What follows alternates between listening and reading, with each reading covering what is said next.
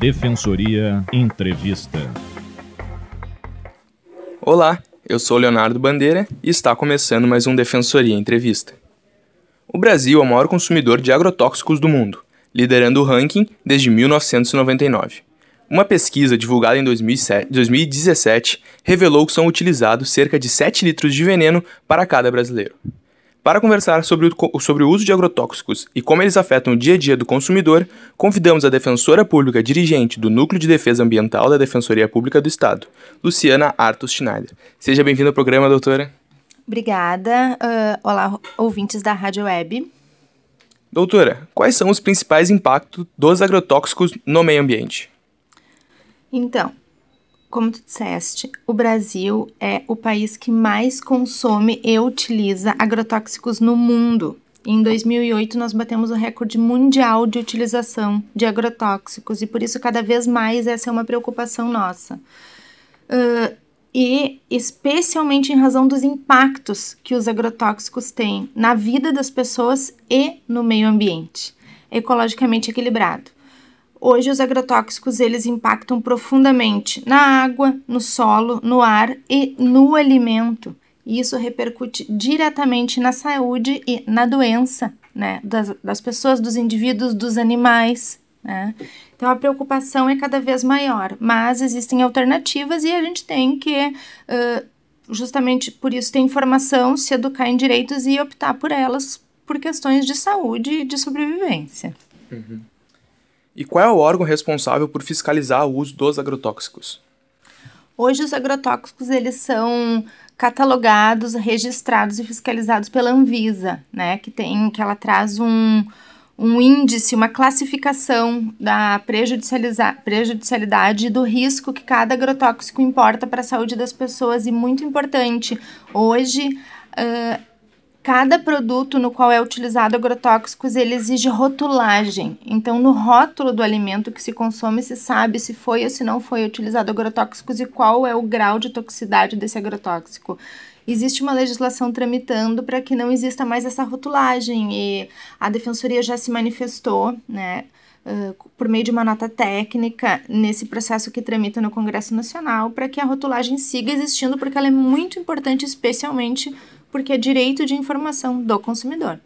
Mas por qual motivo eles quiseram implementar essa lei que retira o nome dos agrotóxicos da embalagem?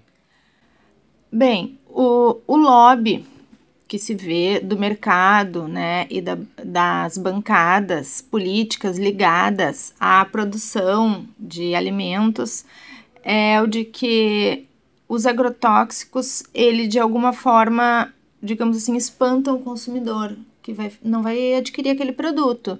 Então, de certa forma, remover a rotulagem da embalagem é, ultrapassaria essa barreira, né? As pessoas seguiriam comercializando aqueles produtos, mesmo que eles contenham altas doses de agrotóxicos. Uhum. A pessoa não se sentiria intimidada ao consumir o produto.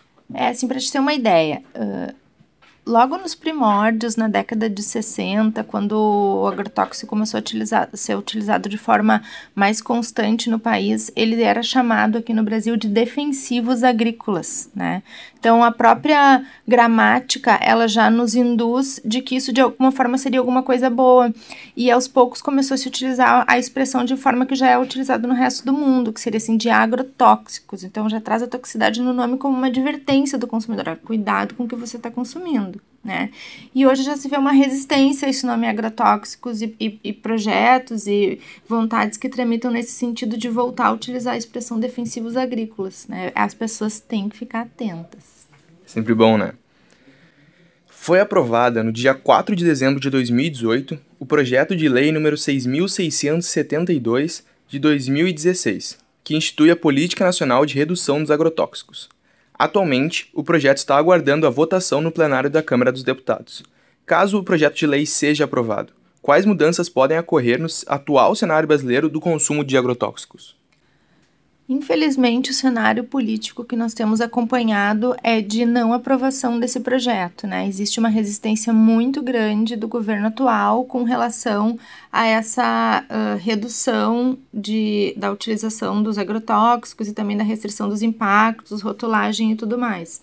Uh, nós estamos atentos, né? estamos acompanhando e ser aprovado, evidentemente, seria ótimo, né? Para as pessoas e para o meio ambiente ecologicamente equilibrado. Né? Numa política de sustentabilidade é uma, da, é uma das questões que seriam mais uh, atendidas e então contempladas com essa questão, mas estamos atentos e acompanhando. Essa lei seria, de certa forma, um contraponto àquele pacote do veneno é, o pacote do veneno é justamente a questão da rotulagem que eu te trouxe, né? O pacote do veneno, a, a, principal alteração que haveria no mercado hoje com a aprovação do pacote do veneno seria a dispensa de rotulagem dos produtos vendidos. O saco de arroz, o saco de feijão que é vendido no supermercado não precisaria mais constar ali se foi ou não utilizado agrotóxico na produção daquele grão, né? Uh, existe uma resistência muito grande, né? Existem bancadas que defendem a, as questões ecológicas e do meio ambiente e as instituições como um todo, os órgãos de política ambiental estão se manifestando e se movimentando no sentido de que o projeto não passe, mas o cenário realmente é bem complicado. A Defensoria ela participa do Fórum Gaúcho de Combate ao aos Impactos dos Agrotóxicos. Quais são as principais ações da instituição nesse tema? O Fórum Gaúcho, né, assim como o Fórum Nacional de Combate aos Agrotóxicos, tem tido uma atuação intensa uh, no Congresso Nacional, uh, visando a aprovação de políticas voltadas à redução da utilização de agrotóxicos e seus impactos e a aprovação dos projetos que são mais caros a essa nossa política. O fórum ele também tem uma atuação bastante capilarizada aqui no estado, com, por meio de realização de audiências públicas e também de uh, a educação em direitos voltada justamente à informação. Informação é tudo que as pessoas precisam para então decidirem, né, o que, que elas querem consumir e o que, que é melhor para o ambiente como um todo. Uhum. Muito obrigado pelas informações, doutora Luciana Art Schneider, defensora pública dirigente do Núcleo de Defesa Ambiental da Defensoria Pública do Estado. Obrigada. O programa Defensoria Entrevista fica por aqui.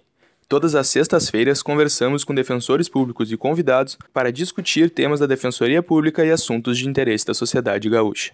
Você pode ouvir as nossas entrevistas a qualquer momento no site defensoria.rs.def.br/radioweb Participe enviando a sua pergunta para o e-mail imprensa@defensoria.rs.def.br ou pela nossa fanpage no Facebook, facebook.com/defensoriars. Muito obrigado e até a próxima.